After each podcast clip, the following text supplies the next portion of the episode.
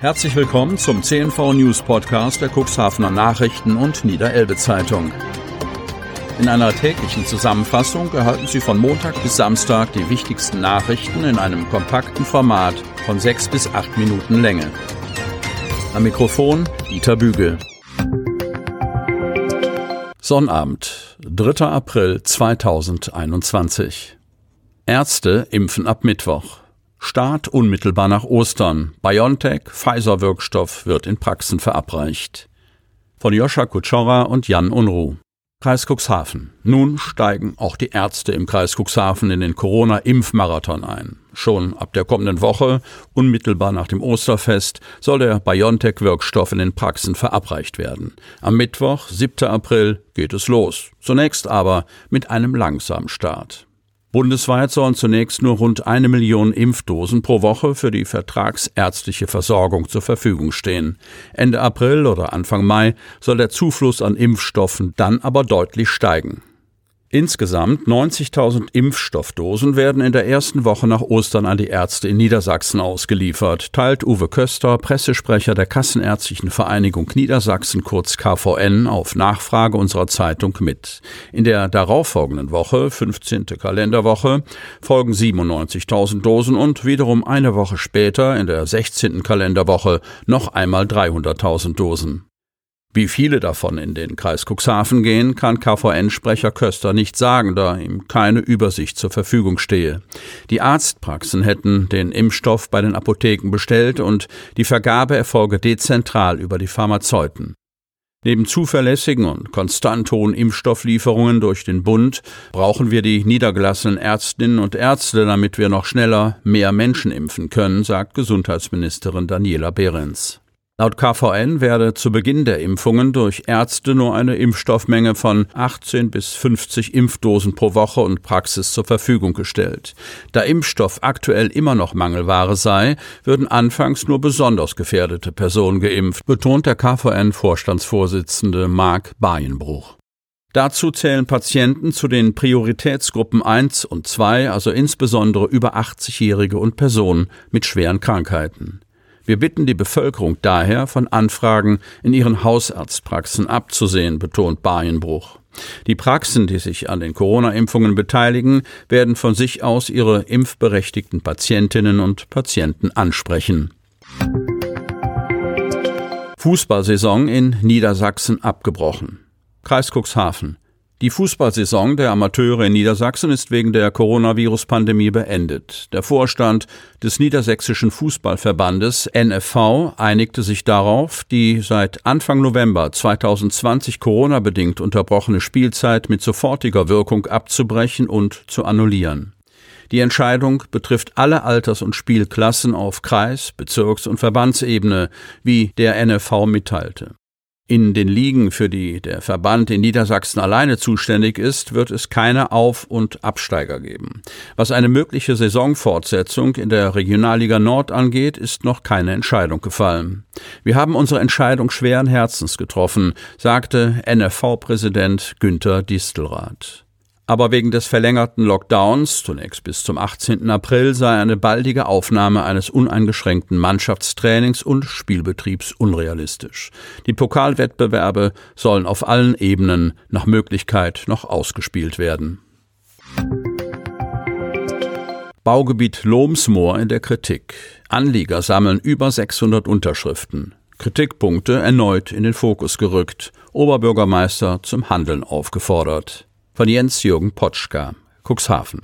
Eigentlich ist das Baugebiet Lobensmoor in Salenburg längst beschlossene Sache.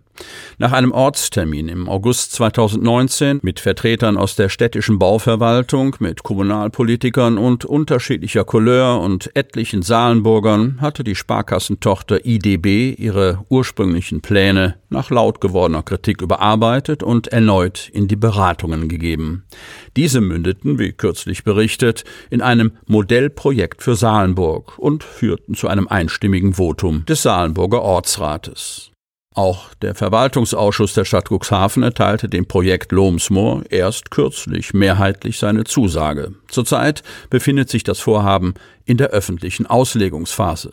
Damit mögen sich etliche Anlieger, die dort in unmittelbarer Nähe zum Wernerwald ihre Häuser haben, sowie weitere Salenburger jedoch nicht abfinden.